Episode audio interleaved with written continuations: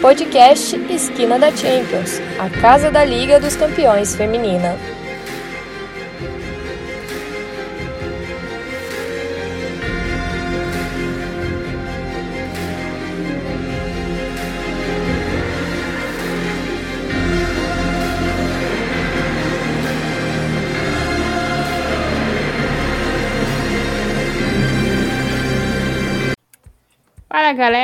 Estamos de volta aí para o último programa do ano do Esquina da Champions e a gente vai falar um pouquinho aí sobre essa sexta rodada.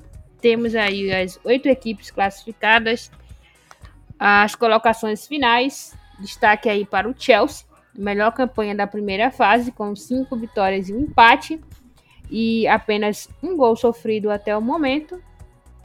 E bom, acho que dá para dizer que após o vexame da edição passada, o Chelsea voltou à competição muito mais ligado, muito, com muito mais vontade e aquela, aquele veneno né, para tentar apagar o que foi a edição anterior.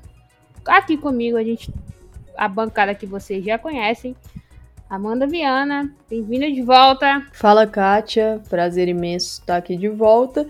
E finalmente acabou a fase de grupos, né? Acho que, que temos aí coisas para a gente papear sobre o andamento, mas como você falou, um Chelsea que se recupera da decepção da temporada passada e um mata-mata interessante que virá por aí. E também está aqui com a gente é a Thaís, embora ela não esteja muito contente, mas ela está aqui na bancada para falar aí também sobre esses jogos. É uma despedida ok do Real, Thaís? É, era obrigação, né, Kátia? Não tem muito pra onde correr aí, pegando Vlasnia. Fez 5, né? Poderia ter feito 10. Começou tomando um susto, né? Apenas de 5 minutos. Então, um belo gol, inclusive. É, mas o normal, né? Clima de festa ali, segundo tempo para as meninas e para as reservas, na maioria. É, acho que a surpresa foi a tranquilidade do Chelsea mesmo nessa, nessa primeira fase da Champions, mas essa última rodada, se ela não tivesse acontecido, nada teria mudado, né? Que ela não é. alterou é. absolutamente nada. Até os dois jogos que podiam ser mais emocionantes. Foram bastante mornos, né? Apesar da vitória do Chelsea. Então, acho que faltou um pouquinho de emoção para essa rodada final. Pois é. E vamos começar com a, o primeiro o jogo que definiu a última vaga para as quartas de finais, que foi o duelo entre Lyon e Juventus, foi 0 a 0 ah, um jogo muito capenga. O Lyon né? não queria nada, o, a Juventus até queria, mas não sabia como, como transformar isso em volume ofensivo. Acho que não tivemos grandes momentos nesse jogo. Foi um, um jogo de 0 a 0 mesmo. E com o empate, o Lyon avançou, segundo colocado do grupo C. É, o, o Arsenal acabou goleando o Zurich, fiquei até surpresa com o placar, eu esperava. Mas esse. Começar com a Amanda, esse Lyon e Juventus prometeu muito e não entregou nada, né, Amanda? Era o único jogo da rodada que valia vaga, né? Eu já imagino, pela postura do Lyon no jogo contra o Arsenal, eu já imaginava um Lyon muito semelhante nesse jogo contra a Juventus. A obrigação da vitória era da Juve e, e foi um Lyon bastante seguro que apresentou as suas dificuldades que, que vêm sendo mostradas ao longo da temporada. É uma equipe que a eficiência não está com o Lyon esse ano, né? Tem tido dificuldade de fazer gol. Às vezes cria as oportunidades, mas não está conseguindo capitalizar. No primeiro tempo, pouquíssimas chances para os dois lados. No segundo tempo, o Lyon teve as suas oportunidades, principalmente no, no, no começo, mas não conseguiu fazer os gols ou má, má pontaria ou a goleira Pauline Perromanhã defendendo. Mas o que me espantou, para falar a verdade, foi a Juventus no mesmo, no mesmo ritmo o jogo inteiro. Assim, eu entendo a postura da equipe sem se lançar para o ataque desde o início, porque é uma partida que tem 90 minutos. Então não adianta nada a Juventus ir pro tudo ou nada no primeiro minuto, tomar um gol e aí desandar tudo. Mas eu esperava ali, mais ou menos pela metade do segundo tempo, você precisando ganhar de qualquer jeito, a Juve partindo para cima. E não foi o que a gente viu. Em momento algum, as italianas conseguiram desafiar a Endler. Em momento algum. Foi um Lyon muito seguro. É, as chances ali da Juventus, elas estavam condicionadas a jogadas de bola parada. Para levantar a bola na área, que é uma fraqueza do Lyon. Então, eu achei que, que faltou aí um pouquinho mais de coragem da Juve, porque era naipe perdido por um, perdido por mil. Então, ali, a partir do, da metade do segundo tempo, dava para ter ido um pouco mais pressionado mesmo o Lyon. Mas foi uma partida segura das francesas que agora vão, vão ter aí um tempo maior para recuperar suas atletas, né? Nesse jogo a gente já teve a volta, por exemplo, da Sara Dabrits no banco. Ela não tinha condição de jogo, mas foi para o banco. A Mel Magri de novo no banco. A Mandine Henry já voltou a jogar. Marozan foi titular. Então é um Lyon começando a recuperar a profundidade de elenco. Aí, lá no mata-mata, é outra história, porque ainda tem muito tempo para a gente chegar até lá. Só que a Juventus, só para fechar o que foi essa fase de grupos, né? Eu acho que foi uma fase de grupos bem competitiva da Juve. É, não conseguiu a vaga, diferentemente da temporada passada, mas fez partidas competitivas contra o Arsenal, contra o Lyon. Só acho que ainda falta um pouquinho mais de poder de fogo para tentar ali um algo a mais. Eu acho que eu senti falta não só da, na Juventus nesse jogo, mas num jogo do Real Madrid contra o PSG. Falta a galera desesperar, né? E pôr a bafa. Tipo, meu, 0x0 você tá eliminado. 2, 3 a 0 você tá eliminado. Então vai, vai, sei lá, presta... os times não conseguiam, me parecia um pouco passivos nessa questão. Mas aí também entra o fator experiência. É, o PSG sabe cozinhar um jogo, o Lyon sabe cozinhar um jogo, então. Que... É, eu acho que o que me chamou a atenção nessa partida do Lyon e da Juve é a falta de pólvora do Lyon, né? O poder de fogo tá complicado nessas últimas partidas, é, nos últimos três jogos. Foram jogos difíceis, a gente pode ponderar isso, mas o Lyon marcou dois gols, não marcou um gol só, né? Que perdeu para o PSG por 1 a 0, aí venceu o Arsenal por 1 a 0 e não saiu do 0 a 0 com a Juve, né? Então é muito pouco, um gol em três jogos para o Lyon. Aí você pode olhar para outras partidas que tiveram um placar um pouquinho maior na temporada, mas até o momento essas são exceções, né? Você olha para a temporada do Lyon e você acha Lyon 1x0 no Le Havre, Lyon 0x0 com o Guingamp, Lyon, Lyon 1x0 com o Fleury. Times que são mais a parte meio para baixo da tabela e que o Lyon também não, não conseguiu emplacar essa quantidade de gols, né? Então tá sentindo muita falta da Ada. Vamos ver aí como ela vai voltar e quando ela vai voltar, né? A gente ouviu que ela vai ser reavaliada em janeiro. Então vamos ver se ela traz um pouco mais de poder de fogo para o Lyon. Macário, que foi uma peça importantíssima, para mim a peça mais importante do Lyon na temporada da Champions passada, só para março, né? Então, se o Lyon quiser contar com a Macário em algum momento da Champions, provavelmente vai ter que passar das quartas, né? Para poder contar com ela, porque talvez ela não chegue para disputar ainda esse primeiro mata-mata. É, acho que o Lyon vai ter que se mexer nessa janela de janeiro aí, trazer alguns reforços, mas também não pode ser tanta gente, porque tem Dabrits voltando, tem algumas peças aí que, que vão voltar. A gente teve a Marozan voltando nesse jogo, por exemplo, para se titular né, em Champions, foi a primeira vez. Então, tenho muitas dúvidas, não sei o que esperar do Lyon pro próximo ano. Pois é, mas aí fica essa batata extremamente quente para quem vai pegar o Lyon nas quartas de final, né? Alguém vai ter que enfrentar é, o bicho papão e, e girar isso a faca. interessante, né? Passou em segundo. Então é. vai pegar uma das equipes que avançaram em primeiro. O Arsenal se livrou dessa, né? Não pode pegar o Arsenal aí de cara, porque vem do mesmo grupo. Mas vamos ver o que é que o, o que é que o Lyon vai fazer. E do parte da Juve, eu acho que competiu bem.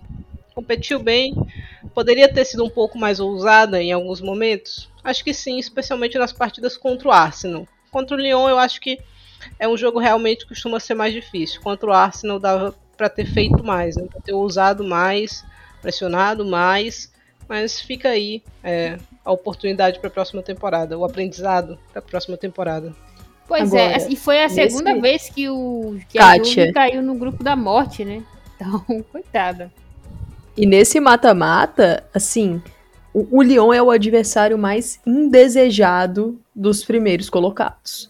É, a, é, é, uma certeza que a gente vai ter um grande confronto de quartas de final, porque é ou Barça e Lyon, a reedição é. da final, ou Chelsea e Lyon, ou Wolfsburg e Lyon. Então vai a ser um jogo de várias finais, né, mano? Sim, é, é, é, é, um jogo enorme que vai ser. Eu acho que tem dois, dois segundos colocados aí que ninguém quer. Um é o Lyon, mais pela tradição do que pelo momento, e outro é o Bayern, mais pelo momento do que pela tradição, né? Exato. Na verdade, eu aí. não queria pegar nenhum dos três. Não me diga. Você queria a eu Roma. Eu fecho no jogo contra a Roma, porque eu sei que dá pra ter jogo contra a Roma. O resto eu tô passando. Ah, contra esse PSG dá pra sonhar também. É, mas esses times são em mata-mata, são os times enjoados. Mas vamos ver. É, fechando aí o grupo C, tivemos Arsenal 9 a 1 no Zurich. É, um Arsenal daquele meme, o jubileu tá esquisito, né? Fazendo muito gols, fazia vários jogos que o Arsenal não marcava tanto numa mesma partida. É, acho que todo mundo fez gol.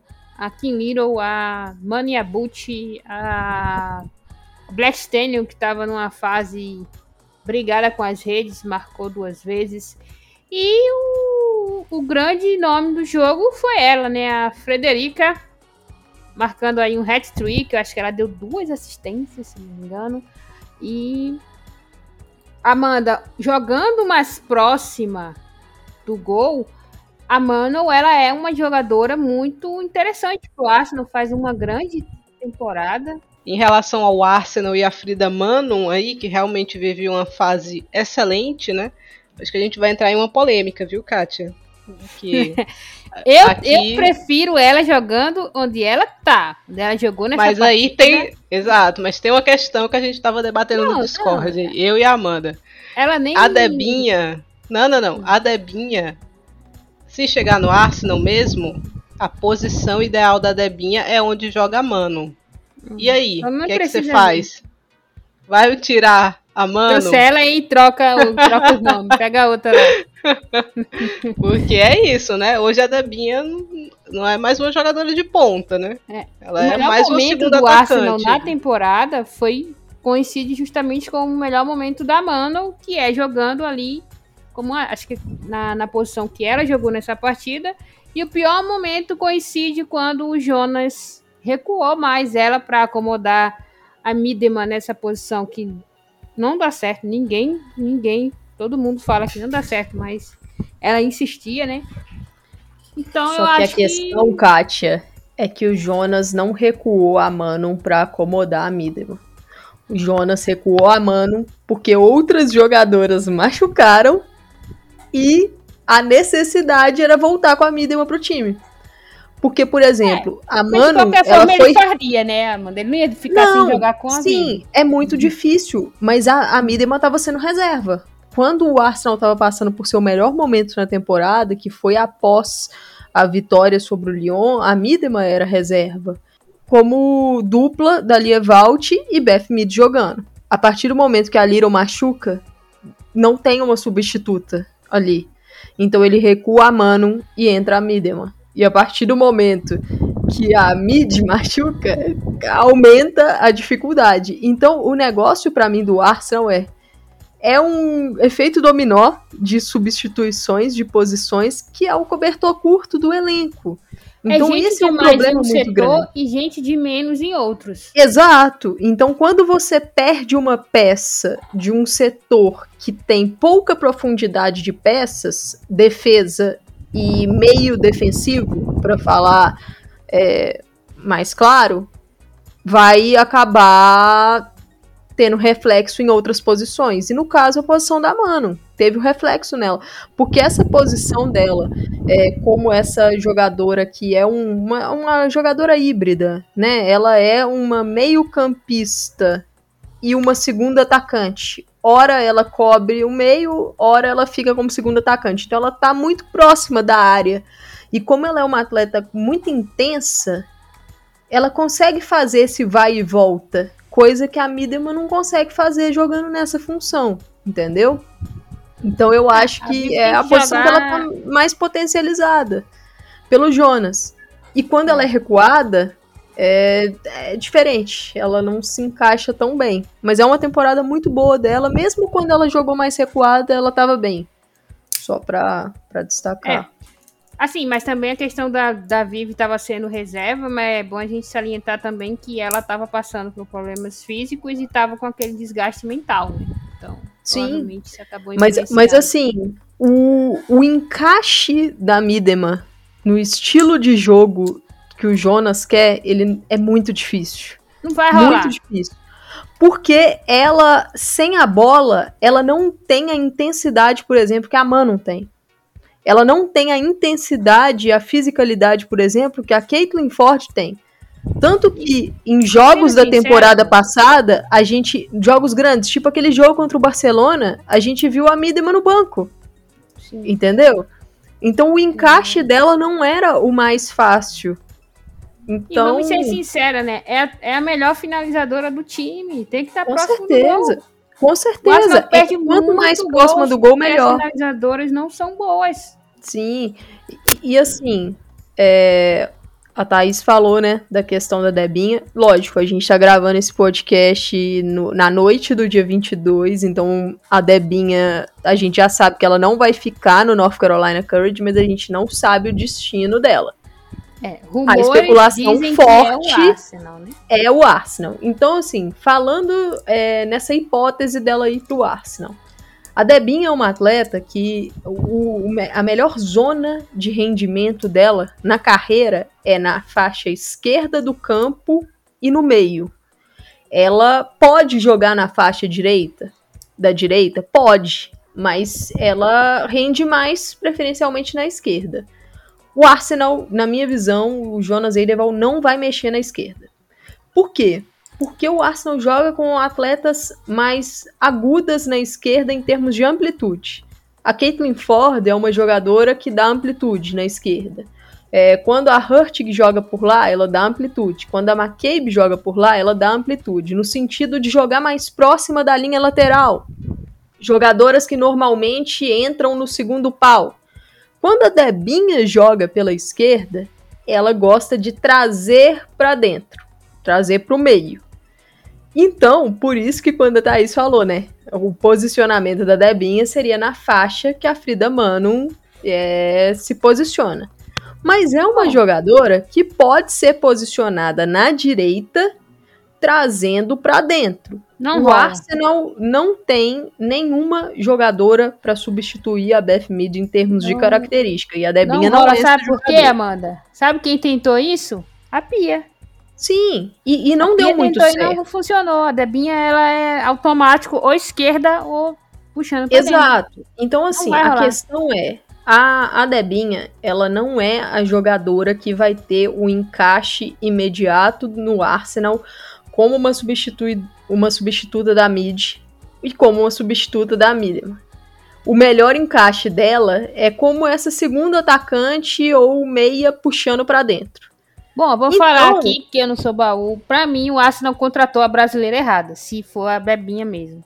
Mas o negócio, Kátia, é que o Arsenal, ele pega, na minha visão, a melhor opção livre no mercado. É um mercado é, difícil, esse mercado de que não se planejou, paciência. Exato, mim... o Arsenal não se planejou e agora ele tem um mercado reduzido porque a Debinha tá livre. Então o Arsenal tá pegando, entre aspas, de graça, na minha visão, a melhor opção que tem no mercado. Só que o encaixe dela existe, mas vai ter que mexer em outras peças. E uma coisa que eu acho importante lembrar também: a Debinha, se chegar no Arsenal, ela vai chegar num período que ela deveria estar fazendo pré-temporada. Né? O último, a última sequência de jogos da Debinha foi em outubro. Ela teve duas partidas pela seleção brasileira em novembro, mas ela não tem jogado com regularidade, porque a temporada dos Estados Unidos acabou. Então, pode ser que, chegando no Arsenal, ela não vai apresentar resultados imediatos no, por causa da questão física. Ela ainda vai estar tá, é, pegando o tranco, vamos dizer assim. Ela não então, vai ser a jogadora que vai para chegar para resolver o problema, que é o que o Arsenal precisa. É. Portanto, eu acho que deveria ter ido atrás da Caroline e não da Debinha. Mas, Mas aí, em termos de característica, contrato, então... em termos de característica, a Caroline bate com a necessidade do Arsenal. É uma jogadora que joga pelo tem setor da Bethlehem. Mas qual é o problema? A Jovem, Caroline tem vigor, eu sei, Kátia, mas você tá pegando. Chegou se pegar agora, a né? Debinha, então. uma Debinha de graça. A Caroline, o Arsenal teria que abrir muito a carteira, porque se ela não tem um contrato curto. realmente competir na temporada, ele vai ter que abrir muito a carteira. Eu concordo com você, mas é uma contratação muito. Mas é uma graça. contratação muito mais difícil. Você entende? Sim, entende? Eu sei que é difícil. Eu tô falando assim, que pelo investimento, eu não investiria na Debinha eu, inve eu investiria pela oportunidade de mercado, porque ainda que ela não seja a, a jogadora com a característica que você precisa para dar o encaixe no seu time, ela passa a ser uma peça de confiança e qualidade de elenco, porque você também não tem profundidade. Você perdeu é, duas peças de ataque. Vamos adiantar, porque daqui a seis, seis meses, menos que seis meses, a gente vai estar tá falando sobre isso. a gente vai ter um balanço do que foi essa contratação. Se, né? Porque tem um se grande acontecer, se aí. Se acontecer. Se ela acontecer. Exato, a gente não sabe se esse vai ser o destino mesmo. Mas, ô Kátia, antes de passar do Arsenal, só fazer uma. Um, só pontuar uma coisa que com a lesão, né, da, da Mideman, a Lia Williamson passou para volância. É, eu, assim, eu fico triste que o momento dela virar volante é, casou com uma lesão da principal peça do time. Mas é uma posição que é a minha preferida dela. Eu gosto muito da Lia como volante. Eu acho que o Arsenal deveria ter ido atrás de outras zagueiras para que ela pudesse jogar nessa temporada como volante. E a influência dela no jogo do time, na construção, ela ali no meio-campo, a bola passa muito por ela. Muito. É, não vou então, nem falar daquele é um muito grande. Ridículo que ela fez. Não, mas... Kátia, mas ela, ela escorregou um, naquele lance, ela não tinha. Ela ter puxado as pernas. Não, não quero ela saber se um pênalti daquele. 9x1, Kátia. Relaxa não, o fígado. Thaís, não se faz um pênalti daquele. Golaço. Mas eu prefiro a... Eu prefiro a Leia jogando de volante. Sempre falei isso, nunca gostei, nunca achei ela zagueira. Dia direto, a Leia não é zagueira. Sempre preferi ela como volante. Vamos ver se, se vai rolar uma sequência, né? Não sei se vai rolar uma sequência. É, nesse jogo também tivemos ali alguns minutos da Rafa jogando como lateral esquerda. Obviamente ela foi muito bem, até porque é a posição de, de origem da Rafa, né? Ela começou como lateral esquerda, depois virou volante, aí teve os momentos dela de volante não, desculpa, zagueira. Teve os momentos dela de atacante lá na China. Então, é uma jogadora que conhece, vai, que faz várias funções e faz muito bem, né? É, eu acho que se for para ir, se for para improvisar Rafa em algum lugar, para mim, naturalmente é na lateral esquerda. Ela de volante não, não me agrada gostou, tanto não? não. Ah, eu não, não, curto. Acho que ela sobe foi muito, um teste fica meio pequeno, vazio. Foi o quê? Foi menos que um jogo, não foi? Foi, mas hum, eu tentaria ela, se for para, se for necessário em algum momento, na seleção no clube, eu acho que na lateral ela funciona melhor do que na zaga. É, além, a gente abriu aqui esse pedaço do Arsenal falando da Frida Mano, né? Hat-trick dela aí nessa partida. Caitlin Ford, você adora, Kátia, marcou duas yes. vezes. É, uhum. E a Black Stenius desencantou. O segundo foi um senhor golaço, né? Foi. Senhor golaço. A, a defesa deu uma, uma molezinha para ela, mas foi um golaço. É o Zurich, né? Mas assim, isso me chamou a atenção. A gente teve o Arsenal chutando 35 vezes, Real Madrid também chutou muito. É... teve outra equipe também que a gente estava assistindo o jogo hoje, foram muitas finalizações, então. Provavelmente o Wolfsburg, né, que fez oito. Foram, exato, foram confrontos meio desbalanceados, né, nessa rodada. Então, É, um detalhe tinha turma me que a entrou já todo de férias. É. Tinha jogo que já não valia grande coisa, né? Tem isso também. É, mas foi, uh, foram jogos de placares esticados. Bom, a gente teve Bayern 2 a 0 Benfica e Barcelona 6 a 0 Rosengard.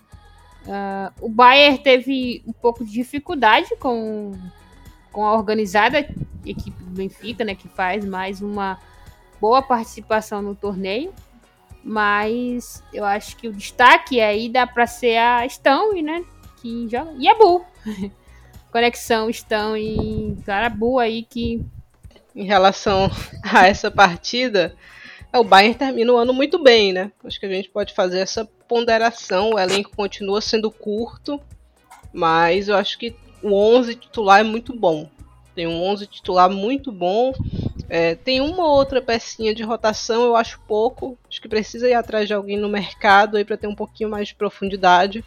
Mas Sidney Loma bem, Clarabu bem, Lea Shurley se recuperando um pouco, né? Espero que o 2023 dela possa ser melhor do que foi esse, esse final de temporada de 2022. Stanley é, encaixou como uma luva na equipe, Zadrazil muito bem, né? Tanto que fez um contrato longo aí, renovou por muito tempo. Então é um time que eu acho que não vai me surpreender de repente se copar. Eu sei que é cedo, mas se conseguir repetir atuações como aquela contra o Barcelona, Infelizmente compete. a Zadrazil renovou por muito tempo. Hein? não vou até 2026, contrato longo. Agora o Benfica é sempre uma pedrinha no sapato do Bayern, né? Costuma incomodar.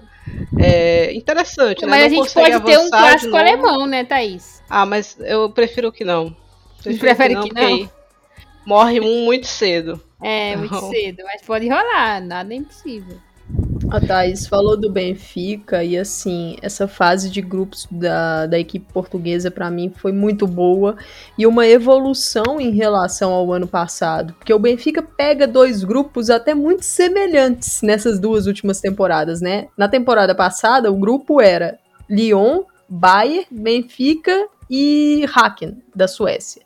Nessa temporada, Barcelona, Bayern, Benfica e Rosengard, também da Suécia. Então foram grupos muito semelhantes para o Benfica e achei que o time conseguiu fazer jogos bem competitivos os- contra o Barcelona menos, né? O segundo jogo até incomodando um pouco mais, mas os dois jogos contra o Bayern, o Benfica competiu bem. No primeiro deles, é, não ganhou porque o Bayern ali no final foi muito decisivo. juvenil, o Benfica chegou a perder pênalti.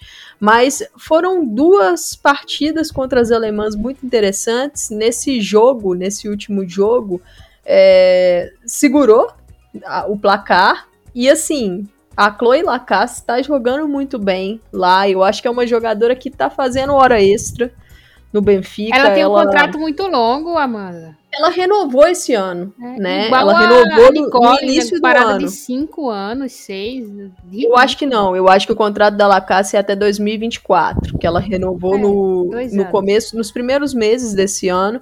Mas assim, é uma atleta que é- ela normalmente joga pela faixa esquerda, ponta barra ataque pela esquerda. É, muito bem, muito bem. Ela, ela merecia um gol nessa partida. Ela, Falar ela nisso, tanto no, no a, final a do jogo. Kumagai puxou o cabelo Puxou dela. o cabelo puxou? dela. E eu vou te falar, Era pênalti, foi gol e era pênalti. Se tem uma E das é- coisas que mais me incomoda no futebol é quando rola puxão de cabelo. Em resumo, foi uma, uma primeira fase muito. Uma fase de grupos, né? Muito boa do Benfica. Eu acho que tá evoluindo. Mas lógico, ainda tá a- alguns estágios atrás das principais equipes europeias. E sobre Falta o Bayern. passos, né? É. Sobre o Bayern, só um pitaquinho.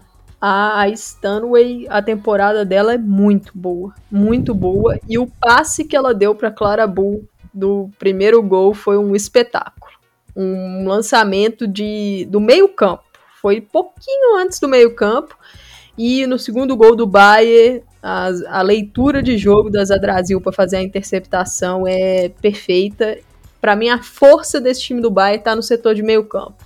Se a equipe conseguir ter as suas peças saudáveis no mata-mata, qualquer time que pegar o Bayern vai ter muita dificuldade. É, e esse Barcelona aí, 6 a 0 Rosengard, Thaís. Algo a acrescentar sobre essa, essa partida com ritmo de treino?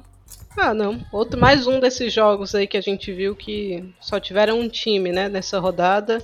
Barcelona muito tranquilo, rodando bastante a sua equipe, né? A Oshoala marcou duas vezes. Então, quem sabe recuperando um pouco de confiança, mas é uma jogadora que está com pé e meio fora do Barcelona, na minha concepção. A questão para mim é se ela vai sair já é, em janeiro ou se ela vai sair no, no meio do ano, né, no meio de 2023. Pode Ô, Thaís, ser um reforço quando interessante. ela renovou, já tinha sido uma surpresa, né? Já tinha, porque ela vinha de uma temporada ruim, aí ela melhorou, o começo se, da se temporada falava dela passada, no Manchester United também e acabou bastante. renovando. Começo da temporada passada foi muito bom, só que ela emendou uma lesão na outra e terminou num nível de confiança muito baixo e não conseguiu recuperar ainda. Então, é uma jogadora que a gente sabe que tem suas qualidades e os seus defeitos, mas acho que pode render mais e ter mais minutos do que vem tendo no Barcelona. De repente, se alguém quiser no meio do ano, né, Vai ser um alvo interessante. É, um Barcelona que veio bastante mexido, né? Tinha Engen e Pina ali no, no meio, é, Salma e Oshuala no ataque, né? A linha de defesa era mais, mais reconhecido, do, reconhecível do time, né? Mas um jogo de domínio total do Barcelona. Rosengard pouco fez, né? A MAP ainda marcou um belo gol de falta. Aliás, nessa rodada nós vimos alguns bonitos gols de falta, não é tão comum assim. A gente viu três ou quatro, né, se eu não me engano, nessa rodada. Então, Barcelona que acho que oscilou, foi pego de surpresa ali pelo Bayern é, naquela rodada, mas se classificou em primeiro. Vamos ver como é que vai ser o cruzamento agora é, da fase de mata-mata. Eu acho que o Barcelona, por exemplo, adoraria pegar o Lyon agora, ah, numa possível legal, final. Porque ir de volta, é, acho que o Barcelona se sentiria mais confortável, apesar do Lyon já ter eliminado o Barcelona assim, né, em jogos de ida e volta. Então, Sei não se eles querem pegar o Lyon não, hein? ah, eu acho que se for para pegar, elas preferem agora. Não sei se final. elas querem, mas se eu não me importo, espero que peguem. Ah, depende. Depende. Antes muito. elas do que eu. o PSG seria um reencontro aí com, com a Martens, né? Que vive um momento complicado aí da sua temporada. E a Roma, tadinha. Se for a Roma, um beijo e um abraço, né? Então vamos ver aí o que é que o Barcelona vai trazer pra gente nesse mata-mata. Desse jogo, eu acho que vale o destaque para assistência da Itana no, no gol da Rolfo. Calcanhar. Foi algo espetacular para mim. É, e também para Vicky Lopes, né, a jogadora mais jovem é, do Barcelona na história a estrear, né, por um jogo de Champions, ela que entrou no lugar da Ochoala na reta final da partida. Então, é, nessa, nessa rodada a gente teve algumas jovens jogando. Quando a gente for falar da Roma, tem uma jovem também de, de 16 anos para a gente falar sobre, mas... Dizem que tem 16, né, mas...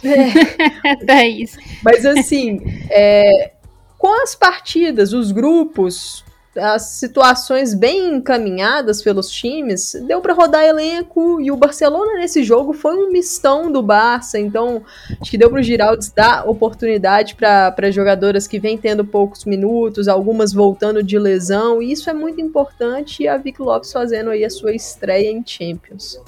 Wolfsburg 8 a 2 no Santpolch, né, para encerrar aí o a participação na fase de grupos.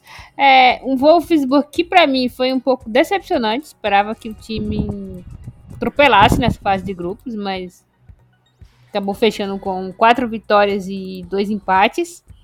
É, tivemos gol aí de muita gente. Paiol, Bremer. Lá, foi muita gente marcando. Foi, foram oito gols. É, Thaís, o que, é que você achou dessa primeira fase do Wolfsburg? Poderia ter sido melhor, né? Acho que esse é um sentimento que todo mundo compartilha. É, o Wolfsburg, para mim, tem da, um dos melhores grupos, né? Dessa, dessa Champions feminina. Então eu estava esperando uma equipe um pouco mais dominante, especialmente no grupo mais fácil, né? Mas ficou claro que as alemãs tiraram o pé diversas oportunidades e acabaram sendo pegas de surpresa, né? Pataram duas vezes aí, que eu acho que não estava nos planos. Acabou não fazendo diferença, né? Porque passaram na primeira colocação do grupo só que esse tipo de desatenção, esse tipo de postura num mata-mata, ele é cru, cruel, né? Não tem, não costuma ter segunda chance. O Wolfsburg provou desse veneno quando pegou o Barcelona, né? No, no começo do ano e não fez um primeiro jogo tão ruim que no segundo não teve chance de reverter. Então, é, eu acho que o Wolfsburg tem boas chances, sim, de, de levar essa, essa taça, mas precisa fazer partidas mais consistentes, independente do nível do rival. Não pode entrar desatento como vem entrando. Dessa vez abriu o placar até cedo, né? Não demorou tanto, mas acho que a gente já viu é, o Wolfsburg mais inteiro, né? Então eu espero que a equipe mude nesse, nesse sentido pro mata-mata, seja um time atento o tempo todo. E nessa partida, alguns golaços, né? Os dois primeiros, Lena Latvain chutaço, Marina Hegren um chutaço, mas é, vendo a fala de vocês sobre essa questão da desatenção do Wolfsburg, de como a equipe decepcionou em termos de desempenho e tal, é, os dois gols que o Wolfsburg sofreu do Poulten foram lances assim. O primeiro deles, uma falha da Hegre, que deixa uma bola passar, e o segundo deles, uma falha da, da Halt. E, e são, são falhas que. São falhas de falta de concentração, para mim. Então foi uma, uma primeira fase que a equipe alemã pegou o grupo mais fácil, isso todo mundo sabia. O Wolfsburg pegou o grupo mais fácil, muito provavelmente passaria em primeiro. Só que eu acho que jogou muito no piloto automático. E aí foi surpreendido pela Roma, naquele jogo que rolou o um empate. Foi surpreendido pelo, pelo Slavia, numa performance excepcional da, da goleira do Slavia mas que o Wolfsburg também pecou, né? Não dá para botar o resultado ali só na grande performance da goleira. Então foi uma equipe que, que poderia estar mais atenta nessa fase de grupos, é, desempenhando um futebol melhor. Mas o mata-mata, daqui a alguns meses, eu acho que, que a gente vai ver um outro Wolfsburg, vai ser um Wolfsburg decisivo, com a mentalidade decisiva, outro tipo de concentração. É, e acho que tem um detalhe aí, a gente viu a Christine Deman começando uma partida de Champions pelo Wolfsburg, né? E tendo aí 80 minutos mais ou menos, é uma peça que o Wolfsburg trouxe para é, ajudar na defesa, né? Para ter um pouco mais de profundidade na defesa, mas estava jogando muito pouco. Tinha jogado contra o Nuremberg ali pela Copa, né? Pela Copa da Alemanha. Então, se é uma peça que vai entrar em rotação, ela precisa começar a aparecer mais. A Lena Oberdoff acabou nem chamada né, para essa partida, não, não foi convocada e ficou fora da convocação. Justo, uma Se não me engano, aí. a Lena estava doente. É, o Wolfsburg tinha soltado aí uma atualização, acho que a Lena estava doente. Na semana do aniversário, né? Curiosa essa doença. Doente. Mas se que estiver doente, a gente deseja a recuperação. Melhoras. E parabéns. É isso que fica. é, e tivemos aí nesse grupo B a Roma, né, uma boa campanha da Roma. Encerra a fase de grupos com apenas uma derrota, que foi justamente a derrota para o Wolfsburg. Uma campanha digna. Vai aí na sua primeira participação no torneio disputar as quartas de final. Claro que está sendo desejada por muitas equipes, mas a Roma pode pode complicar um pouquinho a vida do, dos outros adversários. Eu acho que dá pra gente dizer isso. É, Thaís, o que você achou aí da primeira fase da Roma? Ah, achei uma boa primeira fase. Fez o que tinha que fazer, ainda conseguiu beliscar ali um pontinho do Wolfsburg, que não era esperado, né? Venceu seus jogos, vai bem no, no campeonato italiano também, né? Vai ali na parte de cima da tabela. Então, acho que a Roma está vivendo um bom ano, né? Uma boa temporada até o momento. Vamos ver se consegue sustentar isso para 2023, mas com certeza vai ser o adversário mais desejado desse mata-mata, né? Meio que o Real Madrid da temporada passada mesmo. Tem muito para onde fugir. Pode surpreender alguém? De repente, numa partida muito ruim de um desses primeiros colocados, talvez. Mas é complicado, né? É, é uma equipe que tem é, detalhes aí a melhorar e que tem algumas falhas muito claras que equipes quando um concentradas, né? Até vai, mas dois é mais difícil, né, Thaís? Exato, exato. O Wolfsburg, por exemplo, teve uma desatenção, empatou um jogo, mas no seguinte goleou, né? Então o normal é que aconteça algo nesse sentido aí no mata-mata com a Roma. E, e, assim, sobre essa Roma, né, essa partida contra o Slavia, foi um mistão da Roma e um jogo muito tranquilo. É, a goleira que eu falei, né, do Slavia, até citar o nome dela, para mim ela foi a melhor goleira da, da fase de grupos da Champions, a Olivia Lukashova, da República Tcheca.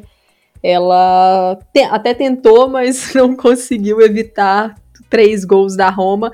Mas é, o time italiano me surpreendeu. Eu, assim, tava esperando a Roma passar de fase, mas eu não esperava tanta tranquilidade assim, lógico. Nos primeiros jogos do grupo, sofreu, mas estreia na competição, questão de experiência, eu acho que, que isso tudo também tem um componente, né? Mas foi uma Roma muito tranquila. E quando eu falei, né, de, de jovens jogando, queria destacar Zara Kramzar, da Eslovênia, 16 anos, vai fazer 17 no dia 10 de janeiro. Ela jogou como titular nessa partida. No 3-5-2 da Roma, ela atuou como a meia de ligação, né? Aquela meia armadora que atua atrás da dupla de ataque. Fiquei impressionada com ela nesse jogo, achei que foi muito bem é uma jogadora que fisicamente ela é muito evoluída para a idade dela, né?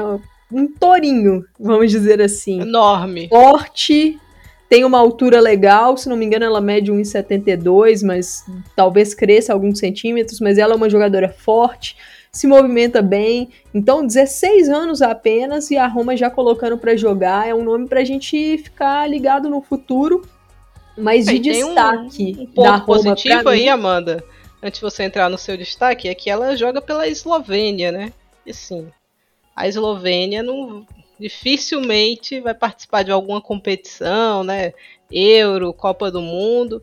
Então, a jogadora que sempre vai descansar ali no meio do ano é um vale o investimento aí, né? Vale o investimento. Mas assim, eu, eu a princípio não acreditei ali nos 16 anos dela. Então, muito grandona. ela, ela, ela é grandona. Mas assim, acho que da, dessa primeira fase da Roma, acho que vale destacar. Defensivamente foi bem. É, a Minami, boas jogadoras. Nem jogaram. Beniger, né? Desculpa, nem jogaram hoje. Mas para mim a craque da, lógico, a gente sempre fala da Diatinte que tem marcado gols, marcou hoje, mas para mim a craque da Roma nessa primeira fase foi Manuela Giuliano. A primeira fase Jogou dela muito. foi um espetáculo. É, a Jogou primeira fase demais. não, fase de grupos, né? Desculpa, foi um espetáculo. Uma jogadora que comanda o meio da Roma, é, muitas assistências, passes-chave, é, cria situações de gol. Então ela, ela é o, a chave desse, desse meio-campo da Roma. E lógico, a Roma, assim, para mim a Roma já atingiu o seu objetivo, que era passar de fase. Agora o que vier para ela é lucro e olhando, né, para Juventus da temporada passada, que conseguiu é, passar de fase e ainda fez um duelo duro contra o Lyon, acho que a Roma tem tudo para fazer um duelo duro contra, contra qualquer time. Mas para conseguir passar aí vai precisar de um algo a mais. Pois é. E voltando com você aí, Amanda, já tá no pique aí, vamos falar sobre essa primeira fase do Chelsea, né? O Chelsea de Emma Reis, cinco vitórias, um empate, encerra aí como a melhor campanha e para o total descrença da Thaís, com a melhor defesa, apenas um essa gol sofrido nessa primeira fase. Uma hora essa é. farsa acaba, só isso. Vamos ver, né? O mata-mata tá chegando. Mas um Chelsea que, que volta com, com moral, né, mano? Vai pra, pra o mata-mata com moral e com confiança, que foi o que faltou na edição passada. É, assim, quando a gente vai falar de Chelsea, eu acho que não tem como não tocar na temporada passada. Porque na, na temporada 2021 o Chelsea foi finalista. Na 21-22 não passa da fase de grupos. Então foi uma decepção, por mais que aquele grupo, né, com o Juventus, com o Wolfsburg e o Servette, tenha sido um grupo complicado para as Blues. Mas aí nesse ano, eu acho que o Chelsea mostra uma evolução e mostra que tá uma equipe mais madura, mais cascuda. Fez uma fase de grupos que, em termos de desempenho, não foi brilhante. O Chelsea não, não jogou assim, aquele bolão nota 10 em todos os jogos. Mas foi uma equipe super segura. O Chelsea não sofreu nessa, nessa fase de grupos, né? Fez partidas ali é, um pouco mais morosas em alguns momentos, mas sólido e o seu ataque ó, ó, ia bola parada, um chutinho de fora, cravava, capitalizava e a equipe saía com o resultado positivo. Então acho que foi uma, uma performance, uma fase de grupos muito inteligente do Chelsea, né? Uma equipe que soube navegar em um grupo difícil, né? PSG, Real Madrid, o Vlasnia é o time mais frágil da competição. Mas PSG e Real Madrid eram, eram tidos como adversários ali à altura, né, do, do Chelsea, apesar de eu achar que o Chelsea sempre foi o grande favorito para esse grupo, mas eu não imaginava que a equipe ia passar com tanta tranquilidade assim. E sobre a questão da defesa, eu acho que a Emma Reis fez alguns ajustes importantes do início da temporada. Ela ainda não. É, assim, hoje ela tá mais inclinada para uma linha de quatro, com a Erickson atuando como lateral esquerda. Não acho que é o ideal, porque eu acho que a Erickson é uma jogadora que, que em termos de velocidade, com o passar do tempo na carreira dela, ela foi perdendo um pouco disso. Então, enfrentando ali uma ponta mais aguda, ela pode ter dificuldade. Mas para poder encaixar Buchanan e Bright, é a solução encontrada. E a Emma Reis tentou uma linha de três no começo da temporada, agora ela tem usado mais a linha de quatro, mas eu acho que ela fez uma mudança importante. No começo da temporada, a Bright estava jogando mais pela direita e a Buchanan estava jogando mais pela esquerda, na linha de zaga ela inverteu as duas. Eu acho que com isso ela conseguiu um pouco mais de equilíbrio. É, a Buchanan tem mais facilidade para atuar pelo lado direito da zaga. Lógico, não é um, um, time perfeito defensivamente, mas eu acho que evoluiu do início da temporada para cá. E na parte do ataque, perdeu a Pernille Harder, que estava fazendo uma grande temporada até o momento da lesão dela, uma lesão muscular, então ela precisou operar é improvável que ela volte é, em momentos decisivos dessa temporada, talvez só no final. Mas foi uma perda dura, mas é um Chelsea que tem um elenco muito grande. Então tem opções e tem jogadoras que estão muito consistentes, como a Guru Reiter, a Erin Cuthbert muito bem, Samker sempre presente e a Lauren James fazendo o, a melhor temporada da sua carreira. Por quê? Porque tá conseguindo ter sequência, tá longe das lesões. Então é um Chelsea que eu acho que ele vai ser muito perigoso nesse mata-mata se conseguir chegar com todo mundo saudável, porque a equipe é consistente. Pode não ser brilhante, mas é, é regular. E numa competição como essa, se você é regular e tem peças decisivas como o Chelsea tem, eu acho que isso já, já é meio caminho andado. É, e um destaque aí da James, que ela marcou o primeiro gol dela na, na Champions, né? Acabou marcando dois. É, então, o primeiro já veio puxado pelo segundo, né? Então, vive uma boa temporada, né? Uma jogadora que sofreu muito com lesões, né? Em anos passados, mas agora está conseguindo ter uma consistência maior e uma sequência boa e vem sendo um diferencial muito importante, especialmente com a Harder machucada, né? Havia um encaixe com ela e a Harder em campo ao mesmo tempo, e a Harder estava fazendo é, uma posição que eu estava achando muito interessante, as movimentações dela. Mas ela machucou e vai demorar um tempinho para voltar. Mas a Lauren James segue muito bem. Sanker bem também, né? Agora em relação ao PSG, precisa desesperadamente de profundidade no seu elenco, né? Precisa contratar essa janela de janeiro e contratar bem gente que use, né? A Amanda tem até uma aspas aí para trazer depois, que, que vai ser divertido de ouvir. Mas no segundo tempo ele tirou a, a Bachmann e a Amhawi do banco. Ok, duas jogadoras um pouco mais experientes. Mas ele tirou também duas meninas quando talvez a necessidade ele pudesse ser buscar o placar. Nesse caso não fazia tanta diferença. O jogo já estava muito difícil do PSG buscar, mas obviamente falta gente aqui em um 11 titular que você tem Elis de Almeida e Sara Burradi, difícil, né? Imaginar essa equipe ganhando alguma coisa. Então o PSG precisa fazer um bom mercado, um bom é, mercado, é, e... precisa de defensora, precisa de atacante, precisa de meio. É, e o alto investimento na Martens e agora deu muito é dodói, né? Tá, Mas tá, precisa a, de sequência Martens, tá bichada. A Martens tá bichada. então, assim. É... É, é, como é, como é que fala? Twitter é temporal, né? Se ela não estiver saudável, se a gente for olhar para a carreira da Martens, os momentos que ela conseguiu ficar saudável, ela entregou. E a gente até conversava em off, eu e Thaís, e a gente até citou, né, que a Martens, a, até mais ou menos fevereiro de 2022, que foi a época que ela machucou, ela vinha fazendo uma temporada nível melhor do mundo. Só que aí ela machuca e não consegue mais voltar. Tem lesões repetidas, a euro dela ela não estava 100%.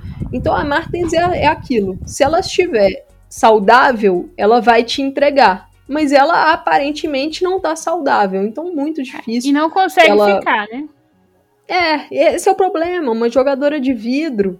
E assim, é, é muito mais difícil, na minha visão, um encaixe numa equipe que tem muitos problemas. E o PSG é uma equipe que tem muitos problemas, apesar do Prechê ter conseguido é uma certa estabilidade nos últimos jogos, né? Eu acho que isso foi importante. O PSG estava com uma sequência importante, invicta, conseguiu boas vitórias contra o Real Madrid, contra o Lyon, mas chegou uma hora ali que, que não dá. E assim, foi para essa partida contra o Chelsea já com desfalques, né? A Ashley Lawrence foi um desfalque pesado, é, Arunen um desfalque pesado. Para um time que tem pouquíssimas opções, elenco curto, é complicado. E a Thaís falou, né, das aspas, é, antes do, da gente começar a gravar, eu até passou pela minha timeline uma declaração do Gerard Precher no pós-jogo, que ele falou que desde que ele chegou no clube ele estava pedindo por uma camisa 9. Se a gente for lembrar, né, a Katotô, atacante titular do PSG, que tinha acabado de renovar contrato, machucou o ligamento cruzado anterior na Euro. Então o PSG perdeu aí para a temporada inteira. Aí o Prechê falou que desde que ele chegou ele estava pedindo uma 9 e, e, ele falou que ele acreditava que conseguiria essa 9 até o começo da temporada. Só que foi difícil naquela oportunidade e o clube prometeu para ele fazer um esforço para conseguir essa 9 em janeiro. E ele falou que está rezando para que isso se torne realidade, porque é uma necessidade. Aí eu trago aqui para discussão o que aconteceu com o Torvalds Dotti. Quem é esse empresário, né? Para botar a gente também em algum clube aí pra gente né? dar uma Porque, viajada assim, pelo. Todo mundo sabe que é uma necessidade, todo mundo sabe que é uma urgência e a Torvalds Dotti. Não tô falando de parte técnica. Ela deve treinar muito mal. algum ela teve chance. ela deve algum, treinar muito mal, Amanda. Deve. E assim, eu, eu nem sei se, se ela estava entregando, se ela entregaria ou não, mas ela poderia ter sido mais testada, né? E sim, uma nova é um, PSG aí, hein? É um problema enorme esse do PSG e só deixar claro, não é o único problema do PSG. E o PSG já precisaria de uma 9 mesmo com a Catotô no elenco, porque só ia ter a Catotô. E liberou a Heitema pro Owell Rain. Então, assim, a partir do momento que você libera jogadoras, não traz reposição, e aí ainda tem a falta de sorte de perder a craque do seu time, isso vai vai a porta vai, vai bater no futuro e foi o que aconteceu. Vamos ver como é Vou que Vou quebrar assim. esse galho aí pro PSG e indicar a Alessia Russo para eles. Mas é uma, uma jogadora que é o desejo de todo mundo. Então, vou Só... indicar para eles que eles têm dinheiro. É, se meu quiser não, agora vai ter que abrir a carteira. Mas assim, só, só uma coisa, só para fechar, essa janela de janeiro, ela tem muitos clubes com urgências. Só que não sei se a gente tem muita gente disponível. Né? Oh, quando tá, e, Amanda. Ir ao mercado com urgência é assim, tipo ir ao supermercado com fome, né? Você vai comprar besteira, vai pagar caro. Então, Talvez essa a... janela de janeiro é um perigo. Perigo. A fase não é boa, né? Não tem tido também tanta sequência, mas talvez o PSG deveria tentar England. Vai então, a, a, a, eu e Thaís, a gente estava até conversando sobre isso, assistindo o jogo do Chelsea hoje, né? Que a England é uma jogadora que, na minha visão, ela perdeu o momento de sair do Chelsea. É, aquela renovação a melhor temporada da carreira da England foi aquela temporada que a Sam Kerr chega no Chelsea no meio da temporada, que foi a 2021. A England teve, assim, números absurdos naquela temporada. O título da, fez... da Liga se deve muito a, a ela, né? A ela. É, ela foi extremamente decisiva pelo Chelsea. E aí rola a pandemia. Os Jogos Olímpicos de Tóquio são adiados para o ano seguinte. A Sam Kerr pega uma sequência muito difícil tirar a Kerr do time. Tava, era performando muito mesmo. E a England se tornou a reserva da Kerr. E quando entrava, não não estava performando como ela já havia performado na temporada anterior. Então a England fica de fora dos Jogos Olímpicos de Tóquio. Aí eu pensei assim, ela vai perceber o recado. Ó, ela perdi renovou. um espaço no time, é a minha hora de pensar na Euro e buscar um lugar que eu possa ser protagonista. Ela renova o contrato com o Chelsea, continua com pouquíssimo espaço, pouquíssimos minutos na temporada, vai para Euro não tem minutos. É, eu, não, eu acho que ela chegou a entrar, mas assim, pouquíssimos minutos. A Alessia Russo se torna a reserva imediata da White. E a England permanece no Chelsea para essa temporada e a situação continua muito parecida. Ela vem tendo alguns minutos na temporada, mas sem aquele desempenho destaque. E ano é, que vem, Copa do Mundo. Os dois lados, né? ela já ficou de fora de convocações da Sarina pós-Euro, então eu acho que isso deveria ser um alerta máximo para ela. Ela precisa buscar um time que garanta a ela um destaque maior. Rolou uma especulação muito grande dela no Manchester United. Não sei se não passa de especulação, Só mas ela seria um nome. Ela, ela seria um nome. Só que é aquilo. O Chelsea não vai querer reforçar adversário. Então, você vai ter que pagar uma nota pro Chelsea, né? É, vamos ver, vamos ver. Bom, acho que a gente pincelou bem aí a, a fase de grupos das equipes, da, principalmente aí das oito que avançam. Faltou a... um time, hein? Você tá pulando o jogo no meu time. Não, você falou Eu no início isso, do. Isso é retaliação. Eu tô sentindo. você falou do Real no início do programa. Dois tá minutos. tá bom, tá eliminado. Isso? ah, tá bom então. zoeira, zoeira. Fala aí do Real, fala aí.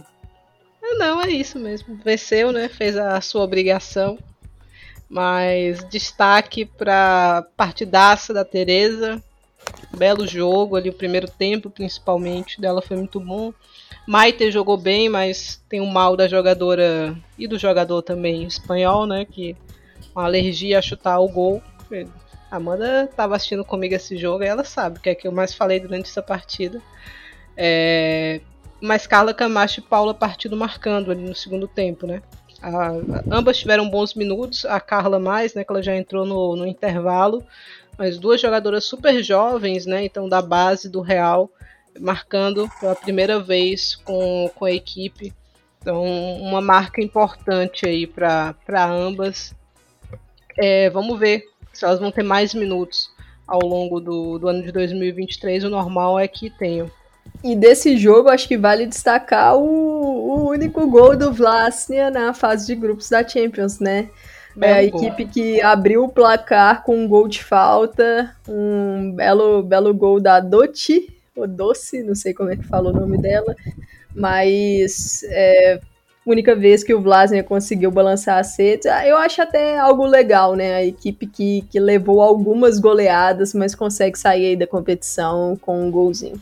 E ficou todo mundo muito feliz lá, né? Porque foi o gol que abriu o placar, então. É um tava todo momento, mundo né? animado. É, durou pouco a felicidade, mas é importante. Pois é. Bom, e foi isso, né? Nós pincelamos aí todos os jogos para a alegria da Thaís. Chegamos aí a 48 partidas na durante a competição. Faltam apenas 13 para encerrar. Essas, esses 13 jogos irão acontecer somente em 2023. Ah, os classificados.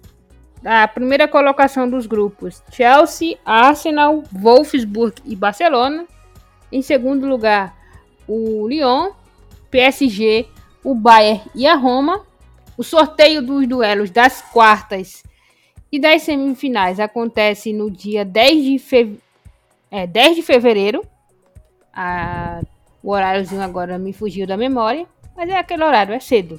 E nos números gerais aí da primeira fase, tivemos a Eva Paior liderando como artilheira com 7 gols, seguida pela Aitana Bomati, a Sanquer e a Chloe Lacasse, ambas com 5, né? A Lacasse se despede da competição. As outras três seguem na briga pela artilharia. É, liderando a assistência, Aitana e Reitin, do Chelsea, ambas com 5. E melhor ataque foi o Barcelona, 29 gols marcados. Aí seguido de Arsenal, Wolfsburg e Chelsea, ambos com 19. Né? Como a gente já citou aí durante o programa, a melhor defesa foi o Chelsea com apenas um gol. O Chelsea sofreu o gol do Real Madrid, né, Thaís? E é bom, acho que no geral é isso, né, gente? Não tem muito. Agora é todo mundo se preparar e aguardar o mata-mata.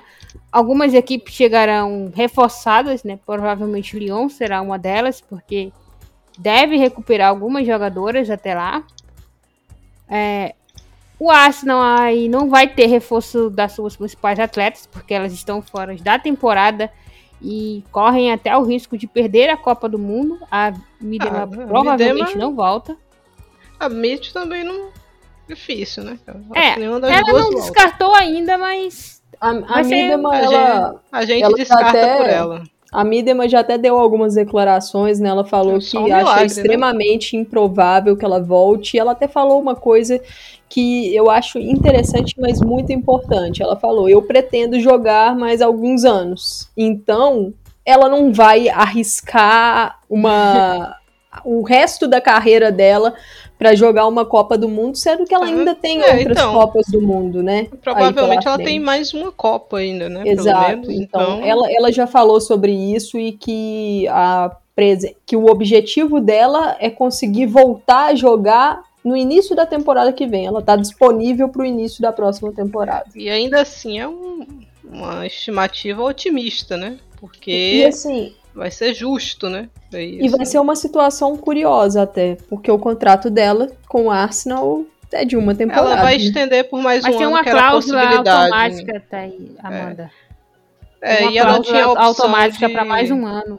de estender É, mais então. um Então acho que vai É, provavelmente acionado. ela vai recuperar e vai sair, entendeu? é. Que, que, que, que otimista, Kátia. Eu sugiro Não, um mas é, aqui, é, Posso ô, sortear Kátia, aqui? É isso que eu quero saber. E só uma coisinha sobre o Arsenal, né? Antes da gente fechar. Eu acho que o, Ar, o que o Arsenal fez nessa fase de grupos, conseguindo ficar em primeiro contra o Lyon, é, eu acho que o Arsenal se colocou na melhor posição que ele poderia se colocar para um pra um mata-mata. Porque ele vai conseguir fugir de Chelsea, de Barcelona, de Wolfsburg e do Lyon, que estava no seu grupo. Não teremos confrontos fáceis, isso é um fato, não tem como. É o mata-mata de Champions, você tá ali é, na nata do continente e tal, mas o Arsenal se colocou na melhor posição que ele poderia se colocar. Se vai dar certo. cenários ele escapou, né, mano? Exato. Se ele vai conseguir passar ou não, aí são outros 500. Vai depender, lógico, do chaveamento. Vai depender se ele vai conseguir fazer alguma contratação e essas contratações, se elas irão encaixar na equipe titular até o final de março. Mas foi uma fase de grupos muito boa do Arsenal. Pô, eu, eu proponho um sorteio aqui, hein? Botei os nomes aqui já. Lá vem Quem ela. você quer, Kátia? Você vai me subornar, quero Kátia? Roma. Vamos ver, vamos ver. Se for Primeiro o que eu quero, eu nome- quero que seja Roma. Não Wolfsburg. desmerecendo a Roma, mas eu acho que é um que dá pra gente vencer. Não dá pra passar contra o PSG também, deixa de choro. Ah, não Wolfsburg e PSG, hein? Pode acontecer esse daqui. Wolfsburg e PSG foi o primeiro resultado que eu sorteei aqui. Posso dizer os que eu quero? Não. Barcelona. Barcelona e Roma. Não. Barcelona e Lyon. Ó, Kátia, tá sobrando pra ti o Bayern, hein? Não, não, não, não. Vai ser Barcelona e Lyon, PSG e Wolfsburg, Chelsea saiu aqui, hein, meu? Chelsea, Bayern e Arsenal e Roma. Você não quer nada, né? É porque pelo menos um dos bichão cai, entendeu? Logo. Chelsea, Lyon. E aí? Um não, três. E Bayern, viu, Kátia? Esse foi meu sorteio aqui. Não, não, não. Você é torcedor é equivocadíssimo. Ai, vida difícil pros ingleses, mas pros Eu espanhóis e pros esqueci o eu alemães perguntar, Amanda, cara. ficou bom. Ah, ficou sim. A pergunta pra Amanda, mas vale pra você também, Thaís. Vocês, assim, uma ótima fase de grupo das equipes inglesas, né? Ambas no, em grupos complicados, passando na primeira colocação, o Chelsea invicto, o Arsenal com apenas uma derrota e após o sucesso ali na Euro, você acha que a gente está vendo a liga inglesa começar a refletir também na Champions ou ainda é muito cedo? Eu acho que ainda é muito cedo para falar em nessa reflexão por causa da euro. Mas eu acho que, que isso está refletindo pelo investimento da própria liga inglesa, né? Que tá rolando há algum tempo um investimento lá na, na WSL, em questão de estrutura das próprias equipes. Então, acho que em questão de, do impacto da Euro, acho que ainda é cedo falar. Eu acho que dá para dá pra colocar num cenário mais pergunta Seria abrangente. se o impacto da liga inglesa, assim, se teve um sucesso na Euro, agora os times indo bem na Champions, que faziam campanhas ruins, a verdade é essa, na Champions. O Chelsea chegou na, na final, na edição anterior, e tomou aquele chocolate, né? E É, eu agora acho que ela- uma fase de grupos decente, ambas as equipes. É, nada Sim. impede do Chelsea chegar e tomar o chocolate. A questão, a questão, Kátia, é que que, assim, quando você tem uma liga que o investimento dela tá legal, é, em termos de estrutura nos clubes, é, público, é, transmissão tal, o investimento lá na Inglaterra tá, tá bem sedimentado, tá uma evolução. Isso acaba refletindo no- no- nos clubes e no que eles podem desempenhar em campo. Tô- vou esperar um pouco esse mata-mata para ver como é que vai ser, porque a Champions é, é até uma crítica minha ao formato da competição. Eu acho muito grande esse tempo de essa distância, né, entre a fase de grupos e o mata-mata. É algo que me incomoda, porque a gente termina no final do ano e só vai jogar no final do de março. Então, É ruim, assim. pode acontecer muita coisa aí nesse meio. Podem acontecer chegadas, saídas, lesões é, de jogadoras é, que estão machucadas, algumas que vão voltar, então acontece muita coisa. Então, é, acho que o caminho foi legal dos dois ingleses, né? Chelsea e Arsenal. Mas no mata-mata tudo pode mudar. Só que eu acho que vale a gente destacar também o Manchester City, né? Que não conseguiu, City- pelo segundo ano seguido, Não, o problema do passar. City é espanhol. Só olhar as eliminações do City. Mas assim, não, não conseguiu passar. Então, eu acho que ainda tá cedo pra cravar algo sobre os ingleses, mas, uma mas é fato pra mim que ter uma liga que o investimento é legal e é uma liga organizada, isso reflete positivamente nos clubes. É, eu vou nessa linha aí também. Se o ambiente é positivo, né? Eu acho que a tendência é que isso exista um reflexo disso nas competições que as equipes participam. Acho que boa mostra disso é o, tivemos os grandes estádios abertos, né? Na Inglaterra, tivemos em alguns outros países também, mas na Inglaterra tem sido cada vez mais frequente. Isso é interessante. A gente teve esse Chelsea PSG no Stamford Bridge, né? Então, acho que é um desenvolvimento interessante, mas eu estou na linha da Amanda. Acho que é muito cedo para cravar que é um reflexo só do investimento da liga, mas acho que a tendência, eu, para mim, a Champions já suportaria um formato com 24 equipes. Eu sei que a gente só vai, só pode ver essa mudança ali é, em 2025, né? Segundo a Nadine Kessler, mas eu acho que já suportaria um formato com 24 equipes e com oitavas, que a gente veria é. uma competição mais forte, né? A gente não teria algumas equipes mais manter, delicadas. Thaís, 16 por mais uma ou duas temporadas, mas sem democracia.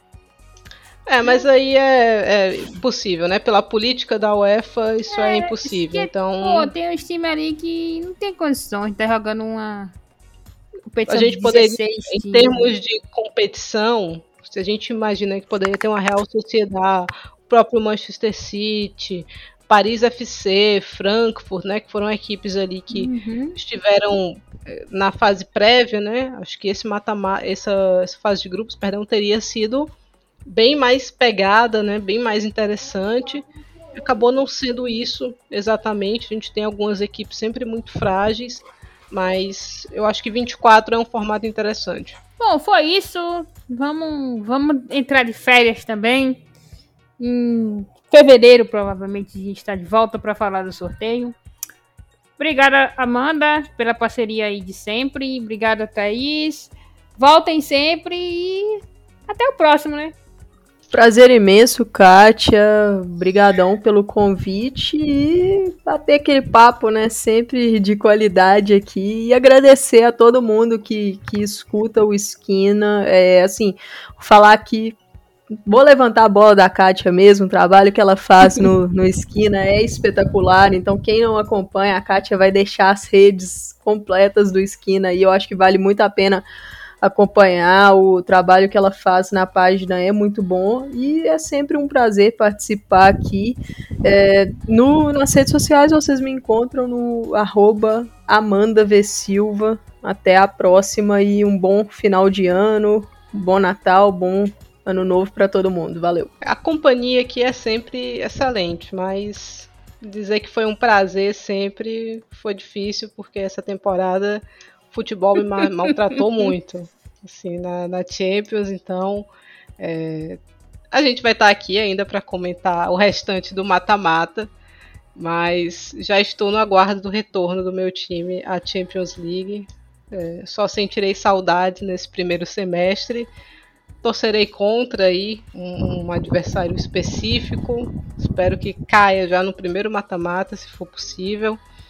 É, mas é isso estaremos aqui. Vocês querem, agora que terminou a primeira fase, apontar quem vocês acham que é favorito para levar o título?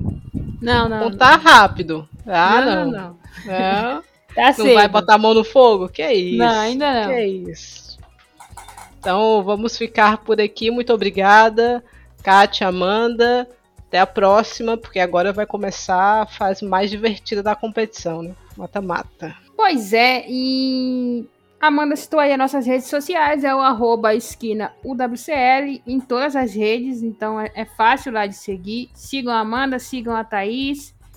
E obrigado aí aos nossos mais de mil esquineiros aí espalhados pelas redes. Valeu, gente. Boas festas de final de ano. Até a próxima.